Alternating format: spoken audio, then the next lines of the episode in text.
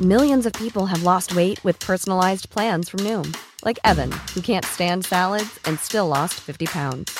Salads, generally, for most people, are the easy button, right? For me, that wasn't an option. I never really was a salad guy. That's just not who I am. But Noom worked for me. Get your personalized plan today at Noom.com. Real Noom user compensated to provide their story. In four weeks, the typical Noom user can expect to lose one to two pounds per week. Individual results may vary. Esto es República H, la información más importante de lo que pasa en el interior de la República, con el punto de vista objetivo, claro y dinámico de Blanca Becerril.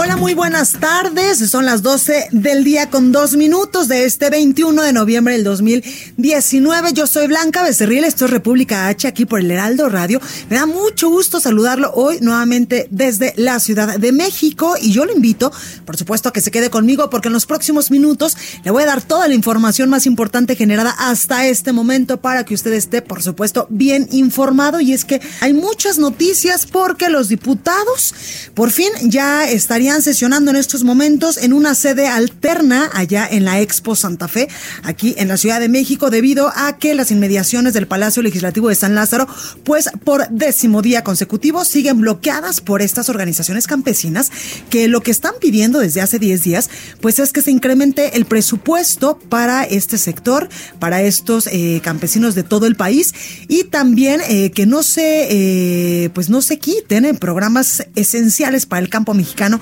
en este paquete económico para el año fiscal 2020. El Partido Acción Nacional ha anunciado que ellos no van a participar en eh, pues esta discusión y en esta aprobación eventual del presupuesto para el próximo año que se estará llevando a cabo esta discusión allá en la Expo Santa Fe. También hoy hay información importante sobre el caso de eh, la familia Levarón, de estos nueve, nuestras nueve personas que lamentablemente perdieron la vida allá en el límite con Sonora y Chihuahua. Hoy el presidente de México, Andrés Manuel López Obrador, en su conferencia matutina, pues anunció que sí los va a recibir, que sí se van a reunir con ellos y esto será el próximo 2 de diciembre, pero el presidente López Obrador, pues les dijo esta reunión eh, pues sea un, privada, que sea una reunión más íntima, solo con los familiares de estas nueve víctimas y que eh, pues no vayan estos dirigentes, pero que si quieren ir dirigentes, dijo el presidente, pues también es muy aceptable. Además hay información importante en materia de seguridad en varios estados del país, así que yo lo invito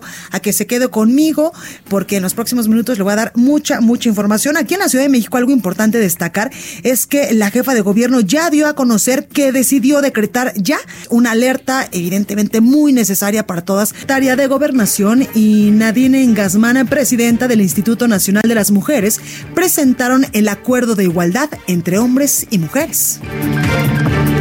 Por su parte, el presidente de México, Andrés Manuel López Obrador, informó que mañana enviará al Senado de la República una terna solo de mujeres para ocupar el cargo de ministra de la Suprema Corte de Justicia de la Nación. Escuche. En los cargos, en las funciones públicas, siempre vamos a cuidar que sea el mismo número de mujeres y de hombres y en donde se pueda, más mujeres que hombres.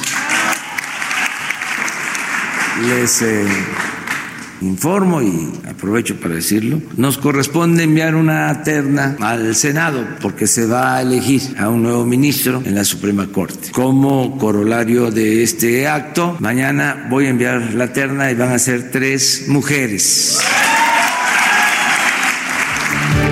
Pues ahí los aplausos para el presidente Andrés Manuel López Obrador. Además, el primer mandatario confirmó que va a sostener un encuentro con integrantes de la familia Levarón para informarles sobre la investigación del ataque que sufrieron el pasado 4 de noviembre.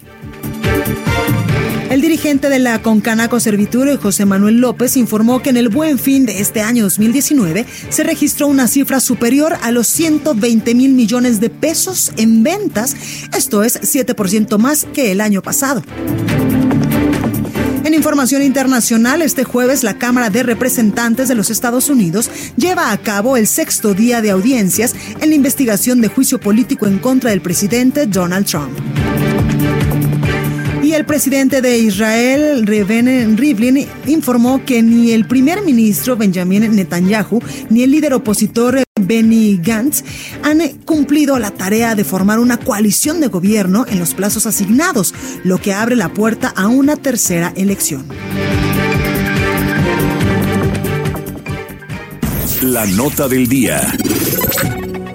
Pues Comenzamos con toda la información y en estos momentos nos enlazamos completamente en vivo a una conferencia de prensa que está dando en este momento Rosario Piedra Ibarra, quien es actualmente la titular de la Comisión Nacional de los Derechos Humanos. Hace unos momentos decía que no he metido y sí, y sí cumplo con los requisitos, defenderé a las víctimas, nos hemos propuesto acabar con la corrupción y la impunidad, dice Rosario Piedras, que no ha mentido desde que comenzó en el cargo. Escuche usted qué es lo que está diciendo en vivo en estos momentos. Se reducirán los gastos de viáticos al mínimo para mantener solo aquellos que sean propios de las exigencias del trabajo y de las actividades oficiales en el interior del país rigurosamente justificadas. Siete, no se harán viajes al extranjero salvo casos verdaderamente justificados y la partida se reducirá al mínimo. Ocho, Estamos revisando los contratos de prestación de servicios, renta de equipos, etcétera, a efecto de valorar su sostenimiento de manera que se justifique. Se cancelará y actuará legalmente en caso de aquellos que se hayan otorgado mediante el influyentismo y la corrupción. Nueve, se reducirá el número de asesores para mantener solo aquellos que justifiquen sus tareas. 10. Se eliminarán los gastos de la presidencia en comidas, eventos y viajes, gastos de representación y cualquier tipo de bono, apoyo o estímulo y otras canonjías dentro de la comisión. No utilizaré celulares pagados a cargo del presupuesto. Despacharé en estas oficinas, República de Cuba número 60 Desaparecen los comedores existentes asignados a la presidencia. No habrá ningún espacio del chef exclusivo. Desde hoy se abren las instalaciones y elevadores para todos. Habrá servicio de cocina para todo el personal de estas oficinas y en los demás edificios crearemos comedores abiertos a todos los empleados. 11 se elimina la caja de ahorro especial, es decir, dejará de existir la partida conocida como seguro de separación individualizada. 12.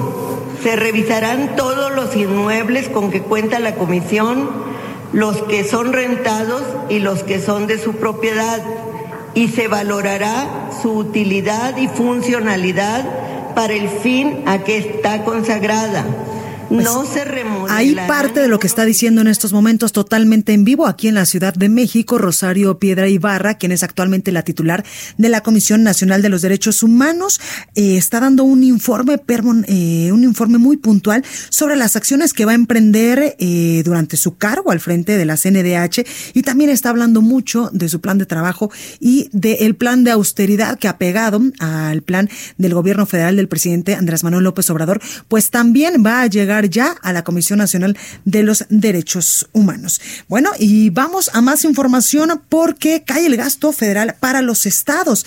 Y es que por primera vez en 10 años, en el lapso de enero a septiembre de este año, 2019, el gasto federal transferido a los estados de toda la República registró una caída según estadísticas de la Secretaría de Hacienda y Crédito Público, que incluyen los conceptos de participaciones, aportaciones, convenios y cualquier otra transferencia de recursos a las entidades federativas, quienes eh, pues ya suman un billón 429 mil millones de pesos. Esto es un monto 3.9% por debajo de lo suministrado en el mismo periodo, pero del año anterior, del año 2018. En términos reales, es decir, descontando efectivo, efecto, el efecto en inflación, perdóneme, ese monto es similar al observado en el 2014.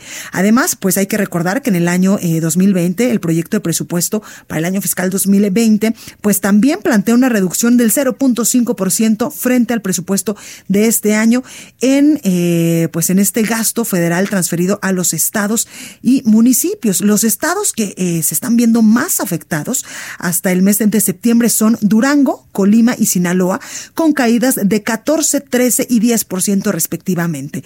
Además, las dependencias, eh, dependen, eh, depender en gran medida de estos recursos, pues hay otros estados que también se están viendo afectados, como por ejemplo Chiapas con un 5.1%, Guerrero con un 6.1%, Michoacán con un 5%, y Oaxaca y Tlaxcala con 2.4 y 4.1%.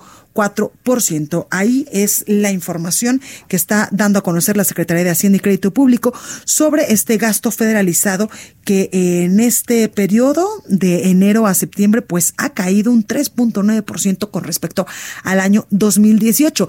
Y precisamente hablando de, de presupuestos, allá en la Cámara de Diputados pues sigue sin haber condiciones eh, idóneas para que los legisladores puedan sesionar allá en el Palacio Legislativo de San Lázaro y poder aprobar por fin pues este paquete eh, económico en lo que se refiere al paquete eh, presupuestal. Y es que pues se tenía previsto que este miércoles estuvieran sesionando en una sede alterna que ya se pudieran poner de acuerdo porque hay que recordar que el pasado viernes, pues se cumplió la fecha límite constitucional para la aprobación de esta parte del paquete económico. Bueno, pues al respecto hay información importante porque los diputados ya van a sesionar hoy en una sede alterna y esto será en, eh, en la Expo Santa Fe, aquí en la Ciudad de México. Así lo informó Mario Delgado, quien es el presidente de la Junta de Coordinación Política. Afirmó que la única bancada que no va a acudir será la del Partido Acción Nacional, que ellos en estos momentos están sosteniendo una conferencia de prensa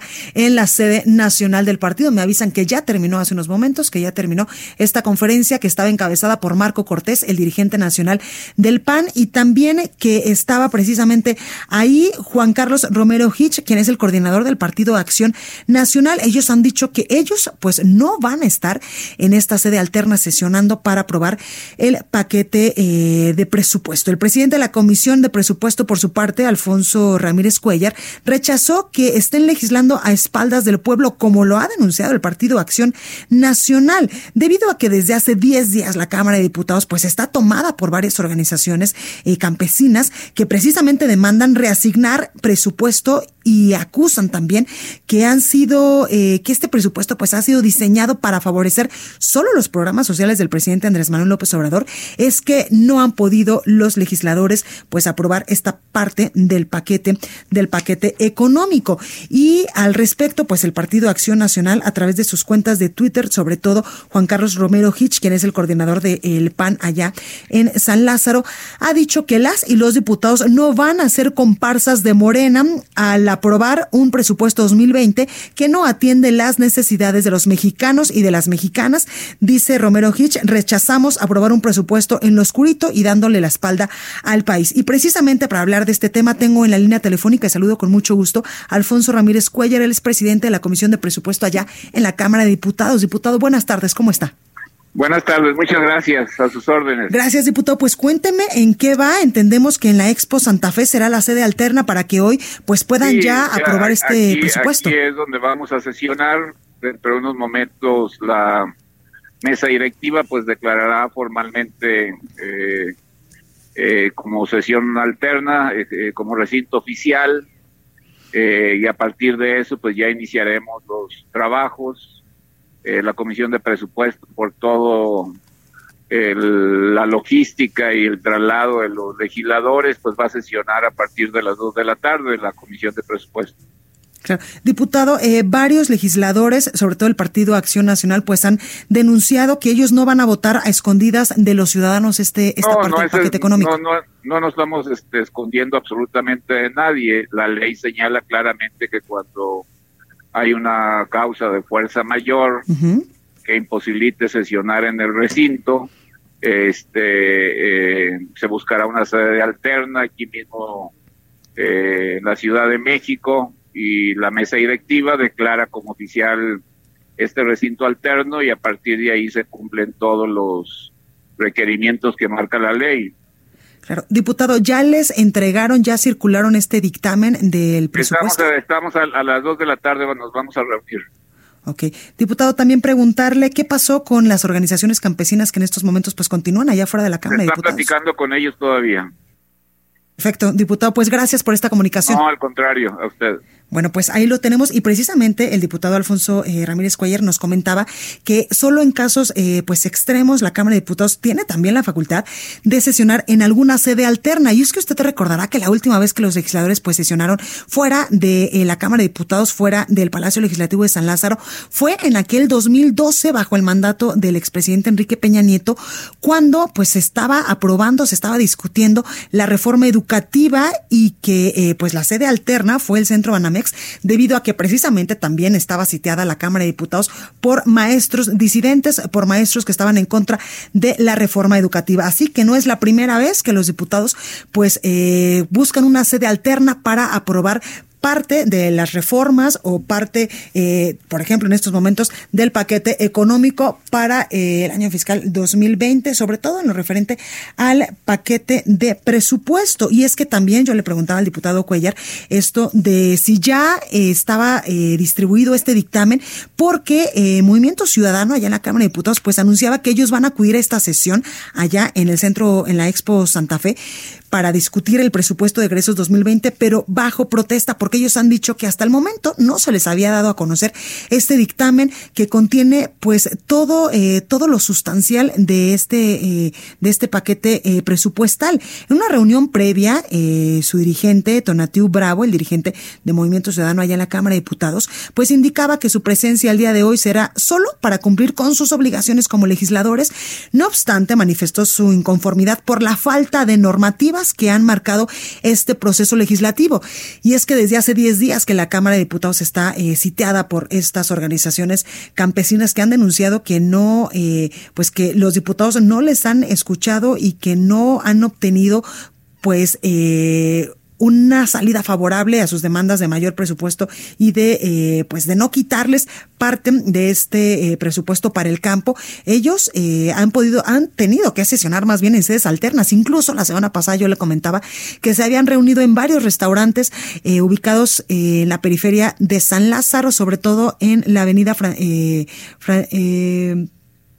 ¿cómo? Fray Servando Teresa de Mier, perfecto, Itzel, mi productora me lo acaba de soplar, Fray Servando Teresa de Mier, donde pues ahí habían tenido incluso reuniones con varios alcaldes, con varios presidentes municipales de varios estados de la República, quienes pues también habían acudido en los últimos, en las últimas semanas a, a la Cámara de Diputados para pedir que no se les recortaran recursos en este paquete económico para el próximo año. Y precisamente como los campesinos pues por décimo día consecutivo siguen ahí, es que en estos momentos todavía hay un cerco de policías federales y es que ante la discusión de este presupuesto de egresos en una sede alterna que ya le comentaba yo que es en la Expo Santa Fe, la Policía Federal sigue eh, cercando en estos momentos las inmediaciones de la Cámara de Diputados donde campesinos y organizaciones pues mantienen un plantón desde hace 10 días.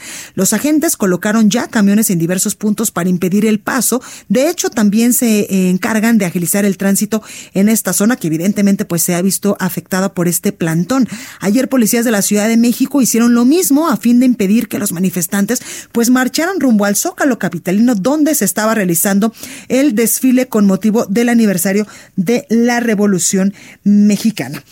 Pues eso es lo que sucede en estos momentos. Esperamos que hoy ya, eh, día 21 de noviembre, pues los diputados ya puedan aprobar la totalidad del paquete económico, la totalidad de esta parte eh, que se refiere al presupuesto para el próximo año. El presidente Andrés Manuel López Obrador incluso pues ha dicho que no va, no va a ceder a chantajes de ningún grupo, refiriéndose por supuesto a estas organizaciones campesinas, porque el presidente ha dicho que ahora en su gobierno, en su sexenio, los recursos van a ir directamente a los campesinos, directamente a los ciudadanos y no va a haber intermediarios ni coyotaje que ha denunciado que muchas de estas eh, acciones se realizan a través de estos dirigentes campesinos, de estos dirigentes sociales que bajan los recursos del gobierno federal y pues ahí se quedan un tanto y ya no llegan estos recursos a eh, pues los, los ciudadanos. Bueno, seguimos con más información y vamos ahora hasta Morelos porque lamentablemente hay dos muertos y un herido en disturbios dentro del Cerezo de Morelos. Héctor González nos tiene toda la información. Héctor, ¿cómo estás? Adelante. ¿Qué tal, Blanca? Muy buenas tardes. Con el gusto de saludarte aquí al auditorio. Nos encontramos afuera de las instalaciones del Cerezo Morelos, el penal más grande del estado, donde nuevamente en menos de un mes se ha registrado el que sería el tercer evento violento al interior de sus instalaciones. No se ha confirmado, no se ha informado de manera oficial si se trata de una riña, un motín. Lo que sabemos ya de manera oficial, porque así lo ha informado el gobierno a través de un comunicado de prensa, es que el saldo es de dos eh, eh, eh, internos que perdieron la vida. Y originalmente se hablaba de un herido, ahora la cifra ha subido a tres internos heridos, aunque hay que decir que a este penal han llegado por lo menos seis, entre seis y ocho ambulancias de diversas instituciones médicas en el estado así como decenas de elementos de la Policía del Estado, así también como agentes de la Guardia Nacional. Además, hay el sobrevuelo del helicóptero, la, aeronave de la Comisión Estatal de Seguridad del Estado está haciendo sobrevuelo en la zona. No solamente está sobrevolando como en los dos eventos violentos anteriores eh, la zona del penal, sino también en el perímetro. Y hay que decir que esta es información que no se ha confirmado, pero hay una versión que señala que pudo haberse tratado también de un intento de fuga de alguno de los internos. Sobre los hechos, hace unos minutos una familiar de un interno que se encuentra en el exterior de este centro penitenciario nos ha informado que su hijo le comunicó que hubo una riña, que los internos que se encuentran en el área de alta seguridad o de máxima seguridad se brincaron una malla, una, una valla metálica y llegaron al área de ingresos donde ocurrieron estos eh, disturbios, estas agresiones.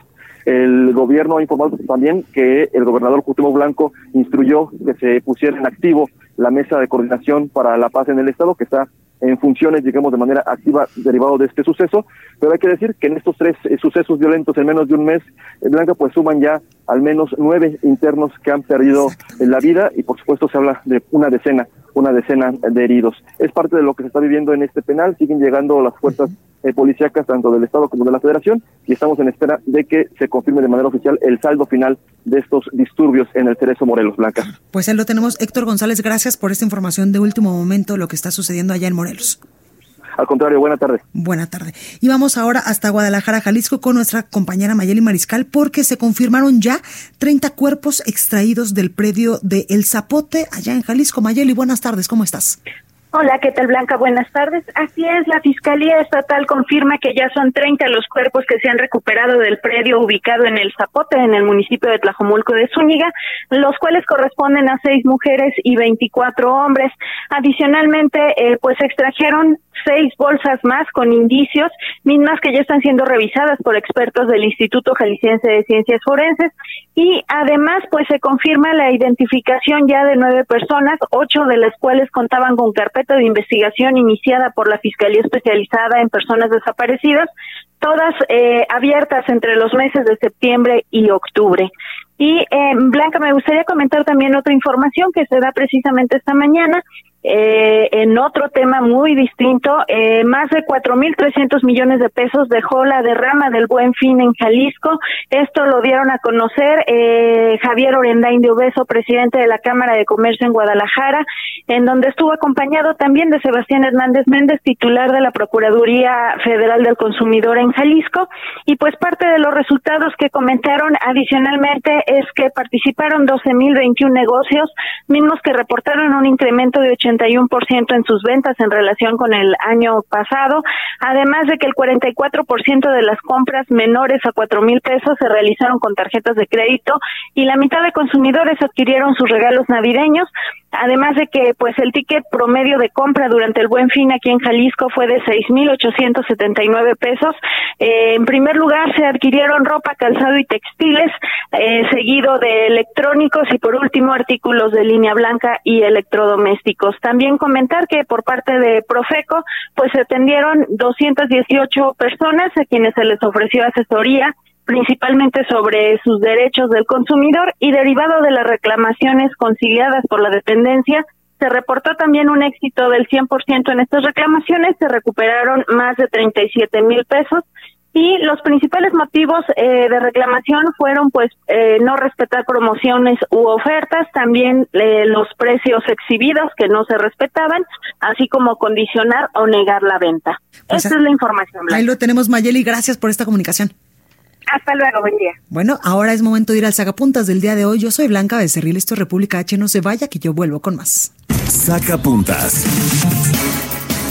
Se desborda el cochinero con el que Rosario Piedra fue impuesta en la CNDH. Circula el documento que ella entregó al Senado asegurando no ocupar cargo partidista, lo cual resultó falso, pues el INE la registra como integrante del Consejo Nacional de Morena. Y el día de la sesión pasaron listas 118, 118 legisladores, lo que lo obligaba a contar con 79 votos y no con 76, como fue.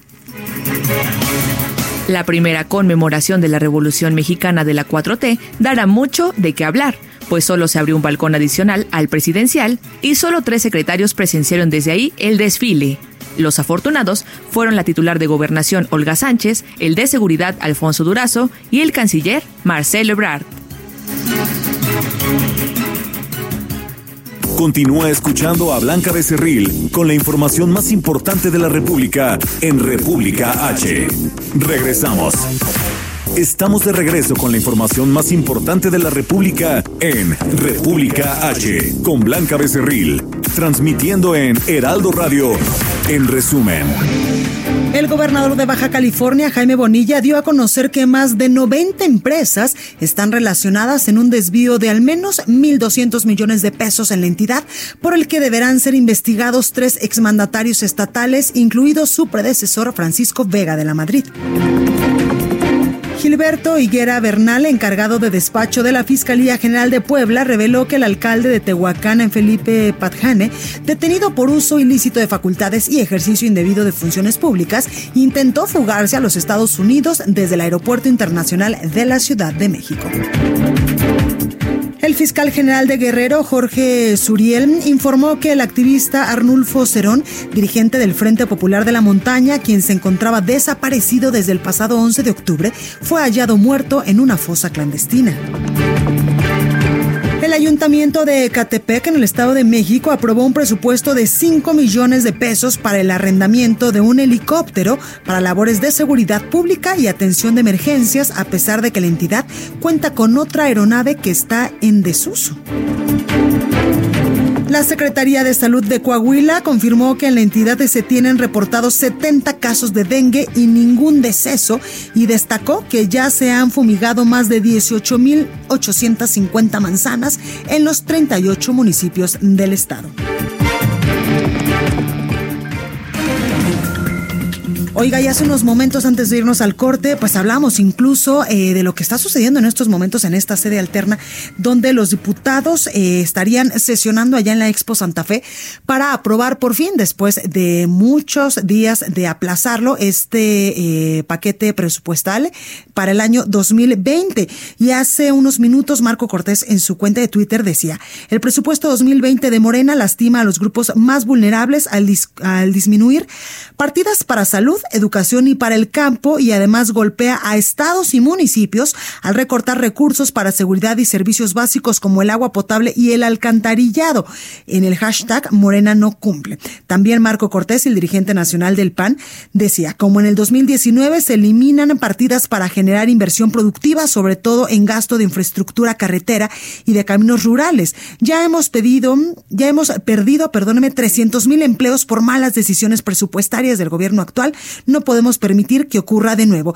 Y al respecto, pues eh, Mario Delgado, quien es el presidente de la Junta de Coordinación Política y también eh, el dirigente de Morena allá en la Cámara de Diputados, el coordinador de los diputados de Morena, eh, que va en estos momentos pues en este autobús hacia la Expo Santa Fe donde estarían legislando, pues dijo que el Partido de Acción Nacional no va a ir a esta sede alterna porque, pues porque no va a haber moches. Y es que hace unos momentos, pues eh, los diputados del PAN han dicho que no, que no van a ir porque ellos no van a legislar a espaldas del pueblo. El coordinador de Morena, Mario Delgado, y diputados de su bancada, pues acusaron al PAN de no asistir a esta sede alterna en la que se va a discutir este presupuesto 2020 porque no habrá moches. Dijo eh, explícitamente Mario Delgado, oigan, que los panistas no van a venir porque no va a haber moches, dice el coordinador dentro de este camión que los está llevando a la sede alterna. También eh, pidió a los diputados morenistas que, eh, que si estos diputados del Partido Acción Nacional no van, pues ya saben por qué, porque ya no va a haber moches para estados o municipios en este paquete económico para el próximo año. Pues así sigue la discusión allá en la Cámara de Diputados para aprobar parte de este paquete económico. Bueno, pues vamos con más información. Estados. Y ya está aquí con nosotros Antonio Bautista, coeditor de Estados en el Heraldo de México. Antonio, ¿cómo estás? Blanca, ¿qué tal? Muy buenas tardes a ti, a los escuchas muy bien, muy bien aquí en eh, ya un paso del fin de semana. Ya sé. Oye, ¿crees que aprueban los diputados este, este eh, presupuesto para el próximo año? Ha estado difícil. Ha estado difícil y también no es la primera vez que se van hasta el último día del año y se quedan ahí a pasar el año nuevo para, para, para aprobar el presupuesto. De que tiene que salir, tiene que salir. Con este, tema de que paran el, reloj legislativo, que es en sentido figurado, obviamente, porque el reloj sigue corriendo. Sí, no, digo, ellos saben que tienen sus tiempos, tienen, tienen que cumplir con, con en tiempo y forma con la aprobación, pero si se les va el tiempo, pues como dice, paran el, paran el reloj legislativo y ellos van a hacerlo al momento que quieran. Oye, y el Partido no, está muy, muy duro. no va. No van. Y los no del Movimiento Ciudadano que van casi casi solamente de oyentes y a cumplir con su, con su obligación.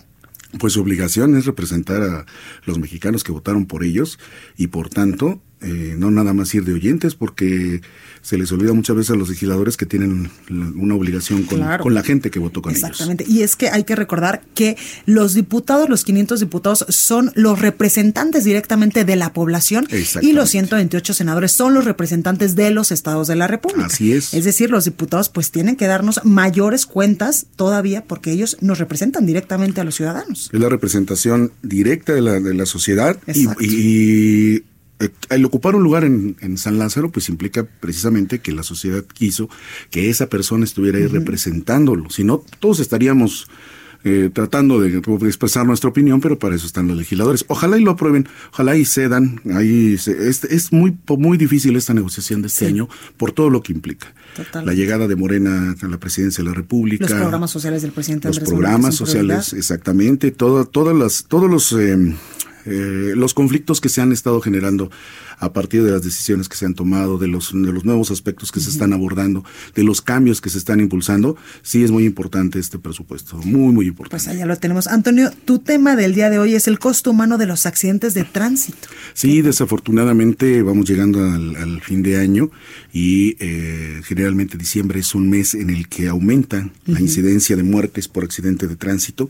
Vimos apenas esta semana, tuvimos la desafortunada noticia de un percance automovilístico en la México Pachuca que le costó la vida a 13 personas. por lo menos a 13 personas, había otras más que venían de este puente del fin de semana. Pues son, son camiones que se mueven en esta zona, en esta parte del área metropolitana, el Valle de México.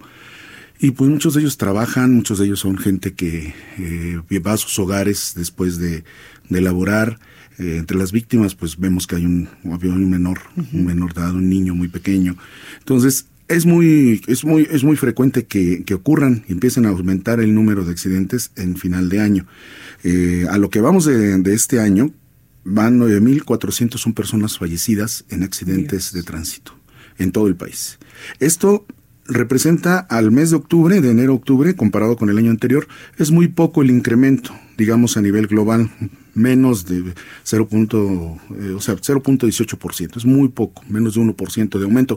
Pero cuando uno va viendo los estados que, que, tienen las cifras o presentan las cifras con mayor incidencia, pues tenemos, por ejemplo, que encabeza Domex la lista con 734 fallecimientos en accidente de tránsito. Y sí es un aumento importante porque comparado con el mismo mes del año anterior son eh, o mejor dicho, con el, mejor, con el mismo tiempo del año anterior, son 38.75% más muertes en accidente que comparado con el año pasado. Sí, hay un aumento fuerte. Claro. Antonio, ¿y a qué se deben estos accidentes de tránsito? Mucho se ha dicho que eh, pues muchos automovilistas eh, manejan bajo la influencia del alcohol, de algún narcótico, de alguna droga, o porque van texteando, o porque van cansados y se quedaron dormidos. Son todas esas causas, son sobre todo el que no, no, nos, no, no, no se ha logrado que se cree una conciencia a pesar de que hay sanciones, que se incrementen las sanciones de, en los reglamentos de tránsito, que se eh, consideren nuevas sanciones por el uso de teléfono celular, el uso de, la, de, este, de esta maravilla tecnológica que es la, telefonía celular que nos conecta en cualquier lado del, del país y del mundo eh, pues vino a cambiar también las reglas de tránsito, porque mucha gente pues ocupa el teléfono y lo vemos todos los días. La gente que maneja, claro, ya es multa, pero aún así no, no, no, lo dejan de hacer. Entonces sí hay un, hay, hay un problema ahí más de conciencia del conductor, de educación vial, que de algún tipo de conflicto porque las vialidades no estén, que también lo tienen, pues, pero, pero aquí tiene que ver mucho el, conductor, ¿no? Una de las primeras versiones que se manejó, que todavía no se confirma en el caso del accidente de la México Pachuca, pues fue que el, que el conductor traía su celular en la mano, ¿no? Ah, Entonces, no está, digamos, todavía eh, eh, completamente confirmada la versión, pero muchos de estos accidentes ocurren por estar eh, volteando a ver el celular o estarse distrayendo la conciencia de tener un volante en las manos debería ser precisamente que no es solo tu vida, sino las, que, los que van adentro y alrededor. Un automóvil, un autobús o un camión es un arma letal. Claro. Estamos hablando de que un automóvil pesa por lo menos media tonelada, un camión mucho más, ¿no? Y si consideramos que eh, 80% de los viajes de, transporte público en el, en el país en general se hacen en autobuses, de ahí los, los, eh, los autos, digamos, que hacen transporte público es solo 12% de los viajes, pues es, un, es una responsabilidad muy grande la que tienen los conductores de camión en, en sus manos. Los estados que menos han registrado hasta ahorita eh, eh, incidentes son Durango, por ejemplo, solo tiene 160 fallecimientos por accidente de tránsito, Quintana Roo 155, Aguascalientes 145, por ejemplo, en el caso de Durango, sí hay una baja comparado con el año anterior, bajó 13% eh, el número de, fallecimientos en accidentes de tránsito comparado con el mismo periodo de, este año. ¿no? Oye, Antonio, ¿y qué pasó con esta legislación sobre eh, los trailers, estos de doble semirremolque, que también, pues mucho se ha dicho que eh, son de los principales que pues en algunas carreteras del país son los involucrados de estos accidentes. Sí, el, el doble remolque está de hecho, la, legislación mexicana eh, señala que no se puede usar este tipo de transportes y menos en áreas conurbadas, por ejemplo. La Mico Pachuca es una, carrera, es una carretera que atraviesa eh, mucho, Ecatepec, por ejemplo, atraviesa Ecatepec, si mal no recuerdo, también va hacia eh, San Juan Teotihuacán. Entonces, esta parte está muy urbanizada, hay mucha gente alrededor de la carretera. Están prohibidos estos eh, eh, este, este, tipo de transporte. Recordemos que han ocurrido accidentes muy graves. secundarias, ¿no? Exactamente. Recordemos que han ocurrido accidentes. En el caso de Icatepec ya tuvieron una experiencia terrible cuando una pipa también volcó y estalló y creo, si mal no recuerdo, dejó por lo menos más de 20 personas muertas en el, al, chocar la, al chocar esta pipa. Están prohibidos, pero aún así siguen empleándose este tipo de vehículos para el traslado de mercancías. Sin duda, son un, una herramienta importante para la industria, para la empresa, para las empresas en general, pero sí hay que hay que regular bien esta eh, forma de, transporte, ¿no? Porque son máquinas muy pesadas y no es tan fácil detenerlas. Justo te iba a decir eso, no es tan fácil frenar un doble semirremolque o un doble remolque. No, y vemos todo el tiempo eh, videos ya con más frecuencia a partir de las nuevas tecnologías eh, el que se nota cómo ocurren los percances, pues, porque una base no se hizo correctamente, porque un vehículo no, no tenía el mantenimiento suficiente.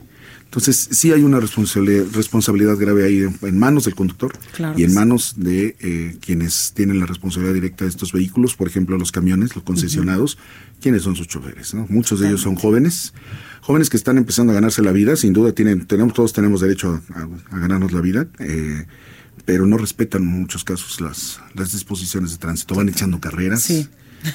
no van este van van retándose entre ellos. es, es, un es un grave problema que pues nos viene a dar estos números que parecen fríos pues cada uno representa un por lo menos una, familia. claro y una persona que ya no tiene una persona que ya no, ya no, no, una persona que dejó de estar en una familia o una familia que desafortunadamente eh, perdió la vida. Totalmente, pues ahí lo tenemos, Antonio Bautista, gracias. Blanca, muchas gracias a ustedes, buenas tardes. Gracias, continuamos con más información. Recorrido por el país. Y ya le comentaba yo que la familia Levarón se va a reunir con el presidente Andrés Manuel López Obrador el próximo 2 de diciembre a las 10 de la mañana tentativamente, allá en Palacio Nacional, aquí en la Ciudad de México, así lo informó eh, Julián Levarón. La reunión se realizará tras la masacre del 4 de noviembre pasado en la comunidad del Amor, en el municipio de Bavispe, esto en Sonora, donde un grupo criminal pues mató lamentablemente a nueve integrantes de la familia Levarón. Julián Levarón indicó que a la reunión asistirán entre 12 y también 14 14 integrantes de estas familias afectadas. Al respecto, hoy el presidente Andrés Manuel López Obrador habló y pidió a la familia Levarón una reunión íntima, una reunión más privada solo con los familiares de las nueve víctimas del ataque y sin dirigentes de organizaciones ni representantes políticos. Indicó que esto es debido a que en el encuentro pues va a brindar a los familiares información delicada, información sensible sobre la investigación, por lo que busca evitar que el caso sea utilizado con propósitos políticos. Escuche. Les vamos a dar toda la información, los vamos a escuchar, los vamos a atender como se merecen. La única cosa pedirles que eh, como vamos a presentarles toda la información que tenemos que sea en la intimidad y si pueden evitar que vengan dirigentes que luego utilizan estos casos con propósitos políticos, pues como que no sería lo más conveniente. También el presidente Andrés Manuel López Obrador dijo que si la familia Levarón pues decide acudir con dirigentes o representantes, pues que también por supuesto van a ser eh, recibidos, decía el presidente. De todas maneras, si ellos quieren traer a una persona de organizaciones de la llamada sociedad civil o representantes políticos, pues también van a ser bien recibidos aquí en Palacio Nacional. Pero yo les pediría que sería mucho mejor el que no se mezclara con el oportunismo que siempre desatan este tipo de hechos lamentables. Y al dar seguimiento precisamente a la masacre de la familia familia Levarón, eh, autoridades de Sonora, de Chihuahua, así como el gobierno federal plantearon acciones para evitar que vuelva a suceder un caso similar en algún estado del país, sobre todo eh, en estos estados del eh, norte del país. En una reunión de la Mesa para la Construcción de la Paz, la gobernadora de Sonora, Claudia Pavlovich, propuso buscar el equipo y la tecnología necesaria para mejorar la comunicación y la conectividad en las regiones donde no la hay en estos momentos, así como fortalecer el equipamiento de las corporaciones policíacas. Escuche. Es muy importante eh, en este momento tomar acciones concretas, eh, definir cuáles serían esas acciones y sí, eh, pues tomar cartas en el asunto para que no vuelva a suceder lo acontecido hace algunos días, lamentablemente, en Sonora, casi en límite con la, con la línea con Chihuahua, eh, donde se dio una situación muy, muy delicada y, muy dolorosa para, para todos, para todo el país. Creo que es importante atender este tema. Bueno, también la gobernadora informaba que va a apoyar una propuesta del secretario general de gobierno de Chihuahua, Luis Fernando Mesta, para que se clasifique como delincuencia organizada muchos delitos que actualmente pues no están en esa clase o no están tipificados así en Sonora y también allá en Chihuahua. ya que estamos en el norte del país, el gobernador de Baja California, Jaime Bonilla Valdés, dio a conocer que son más de 90 empresas las que están relacionadas con un desvío de al menos 1.200 millones de pesos en la entidad. Bonilla afirmó que los últimos gobernadores de la entidad, como son Francisco Vega de la Madrid, incluso eh, José Guadalupe Osuna Millán, pues deberán ser investigados. Aclaró que la Fiscalía Anticorrupción del Estado será la encargada de investigar este tema y no la Fiscalía General de la República, por lo que en los próximos días va a enviar una terna al Congreso local. Y es que el día de ayer el secretario de Gobierno de Baja California, Amador Rodríguez Lozano, pues interpuso una denuncia ante el Ministerio Público de la Fiscalía Estatal contra el exgobernador Francisco Vega de la Madrid por falsificación de documentos, cohecho, peculado, enriquecimiento ilícito, entre otros delitos.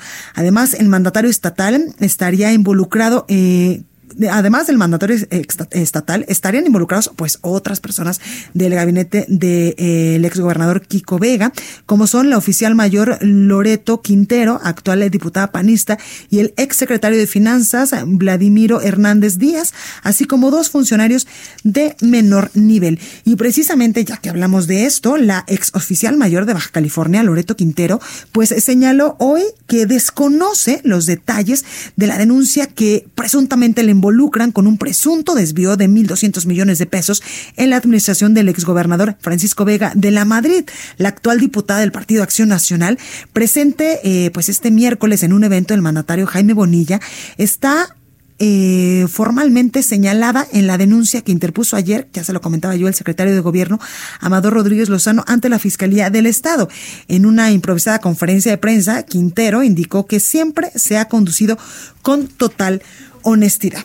Y la caravana de madres migrantes advirtió inseguridad en la ruta migratoria en, México, por lo que no va a recorrer algunas ciudades del país, como son, por ejemplo, Veracruz y Tamaulipas. Marta Sánchez Soler, quien es la presidenta del Movimiento Migrante Mesoamericano, indicó que aceptaron el apoyo del gobierno porque la situación es verdaderamente peligrosa.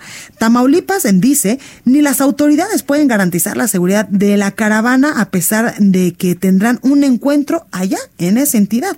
Sánchez Soler dijo que ya urgieron a los gobiernos federales y estatales que por lo menos en el país puedan circular la caravana de la ruta migratoria. Y es que el activista informó que a lo largo de estos 15 años de trabajo pues han localizado más de 300 migrantes. La caravana salió el día de ayer de Chiapas con destino a Veracruz luego de realizar un reencuentro en Tuxtla, en Tuxtla Gutiérrez. Y vamos ahora con nuestro compañero Carlos Juárez porque el gobernador de Tamaulipas, Francisco Cabeza de Vaca, reconoció que hay narcoterrorismo en el estado. Carlos, ¿de qué se trata? Cuéntanos. Hola, ¿qué tal, Blanquita? Un gusto saludarte a ti a todo tu auditorio. Así es, el gobernador de Tamaulipas, Francisco García Cabeza de Vaca, calificó de narcoterrorismo los hechos que se han registrado en el municipio de Nuevo Ladero, por lo que actuará en conjunto con las Fuerzas Armadas de México para pacificar la frontera. Aseveró que respalda las acciones que han venido realizando, principalmente los elementos de la Secretaría de Defensa Nacional en conjunto con la Policía Estatal debido a que desde el 15 de noviembre se han registrado varios hechos, recordando la quema de vehículos, así como también detonaciones de armas de fuego en, algunas zonas comerciales.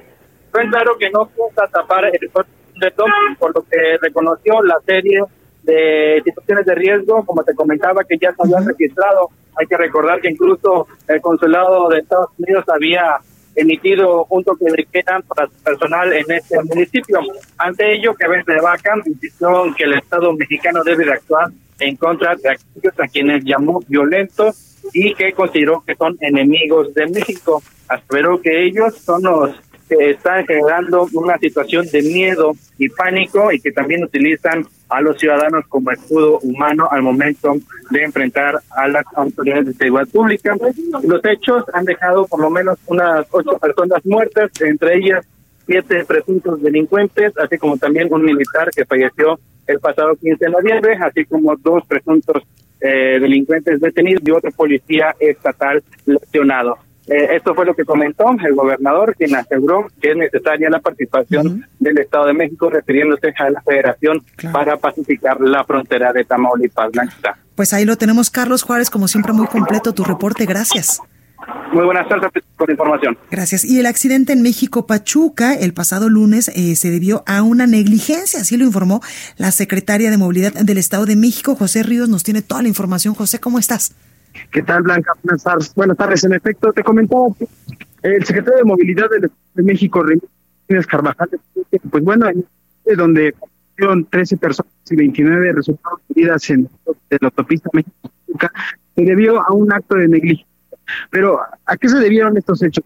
Comento que, pues bueno, esto se perdón, luego de que uno de los camiones que se encontraba sobre la autopista una falla mecánica y después un compañero suyo de, una línea de transportes acudió en, en una en un, a un costado del cuarto carril sobre la avenida, digo, sobre la autopista México-Pachuca. En este momento, eh, esto es tarde de este lunes, eh, llegó el otro camión que intentó pasar estos dos camiones, bueno, provocando esta esta terrible tragedia que hasta el momento ya no ha dejado víctimas mortales, sino a las personas muertas. Y pues bueno, un día antes había apuntado que se analizaría la concesión por este percance, el funcionario estatal detalló que no se puede realizar a menos de que se un mandato oficial. También hay que apuntarla, pues bueno, ayer algunas de las víctimas que resultaron lesionadas de este percance, eh, pues informaron a los medios de comunicación nosotros de que pues el chofer que estaba realizando esta maniobra, este, pues se encontraba manejando su celular y también en un estado pues, un poco pues impuesto para estar realizando estas operaciones. Sobre todo también comentarte, pues bueno, en este pues todavía continúan las indagaciones y pues apuntar también que debido a las concesiones de autobuses son de índole, pues no contaban con las cámaras de vigilancia y todos estos mecanismos que las autoridades mexicanas para pues, revisar los, los mecanismos con los choferes. Perfecto, pues ahí lo tenemos, José Ríos. Gracias por esta comunicación. Seguimos pendientes. Gracias. Hasta aquí este espacio informativo. Yo soy Blanca Becerril. Esto fue República H. Yo lo espero el día de mañana en punto a las 12 con más información. Mientras tanto, yo le deseo que tenga un excelente jueves. Pórtese bien, cuídese mucho, por favor, y seas feliz. Esto fue República H, la información más importante de lo que pasa en el interior de la República, con el punto de vista objetivo, claro y dinámico de Blanca Becerril. Continúa escuchando Heraldo Radio, donde la H suena y ahora también se escucha. Una estación de Heraldo Media Group. When you make decisions for your company, you look for the no-brainers. And if you have a lot of mailing to do, Stamps.com is the ultimate no brainer. It streamlines your processes to make your business more efficient, which makes you less busy. Mail checks, invoices, legal documents, and everything you need to keep your business running with Stamps.com. Seamlessly connect with every major marketplace and shopping cart. Schedule package pickups and see your cheapest and fastest shipping options from different carriers, with rates up to 89% off USPS and UPS rates. And with the Stamps.com mobile app, you can take care of mailing and shipping wherever you are. Make the same no-brainer decision as over 1 million other businesses with Stamps.com. Sign up with Code PROGRAM for a four-week trial, plus free postage and a free digital scale. No long-term commitments or contracts. That's Stamps.com. Code PROGRAM.